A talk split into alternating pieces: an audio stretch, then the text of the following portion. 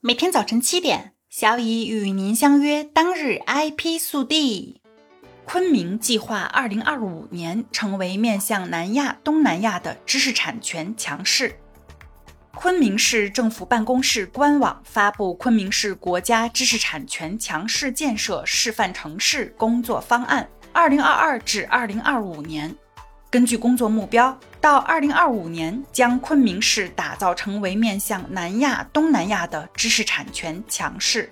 近年来，昆明市知识产权事业发展步入快车道。今年八月，成为首批国家知识产权强市建设示范城市，示范期限为二零二二年六月至二零二五年七月。为全面提升知识产权创新创造质量，昆明市将深化产学研结合和协同创新，围绕先进装备制造、生物医药、新材料、数字经济、高原特色农业等领域，强化自主知识产权创新和创造，形成大批高质量发明专利和高知名度商标。鼓励企业通过 PCT 专利合作条约专利申请、马德里商标国际注册，开展海外知识产权布局。在知识产权行政司法保护方面，深入推进知识产权民事、刑事、行政案件三合一审判机制改革，加强知识产权审判能力建设，畅通知识产权投诉举报渠道，提升打击侵权假冒行为的效率及精准度。强化知识产权海关保护，防范侵权产品的跨境流通，维护进出口贸易秩序。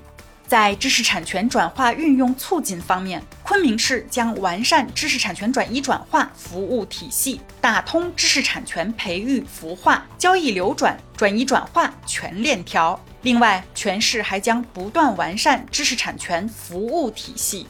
从具体目标来看，到二零二五年。达到全市每万人口高价值发明专利拥有量十二件，有效注册商标拥有量超过三十二万件，注册和登记的地理标志超过三十件，提高知识产权对经济增长的贡献率，专利密集型产业增加值占 GDP 比重达到百分之十五，版权产业增加值占 GDP 比重达到百分之五。知识产权合作取得新突破，面向南亚、东南亚国家海外知识产权获权维权能力进一步提高，国际知识产权转移转化机制不断完善，有力推动昆明高水平对外开放。欧洲专利局修改送达规则，十天规则将被取消。近日，欧洲专利局行政委员会已通过一项关于文件送达日期的 EPC 规则的修改。这一变化将取消自二十世纪七十年代以来一直存在的十天规则。根据现行规定，由欧洲专利局发送的文件被视为邮寄之日十天后交付给收件人。这一规定旨在保护当事人不受邮政服务延误的影响。然而，随着 EPO 逐渐用电子通信取代实体文件，行政委员会决定取消十天规则，以便根据数字时代的现行做法，使 EPC 规则现代化。这一更改预计将于二零二三年十一月一日起生效。自生效之日起，十天规则将不再适用。也就是说，由欧洲专利局发送的文件的送达日，即为文件上所标明的日期。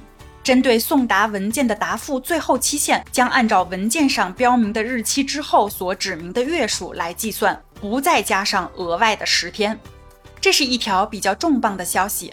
小乙特此提醒所有从事涉外专利以及企业中可能涉及涉外专利事务的小伙伴们，尤其是从事和涉外流程工作相关的小伙伴们，务必注意。未来您有将近一年的时间调整与此相关的实际工作，包括调整公司内部的系统，以便适应这项规定所带来的改变。另外，目前尚不清楚欧专局在此期间是否会出台一些过渡性政策和规定，比如在规则变化生效之后，如果发生错过截止日期的情况，是否可以通过补充缴费及恢复等方式进行弥补。相关消息，小乙会为您持续跟进。最后，感谢给小乙投出月票的朋友。虽然小乙还没弄懂这是什么，不过真的很暖心。好啦。今天的 IP 速递就到这里啦。本节目由 IP 彭浩人策划，由小乙为您播报。欢迎搜索订阅每日 IP 速递。消息来源可查阅本节目文字说明。如需提供相关消息的详细内容，欢迎在留言区留言互动。已经是周四啦，每天很短，每天仿佛又很长。如果可能的话，多做一些有创造力的事情吧。小乙和您相约明天见。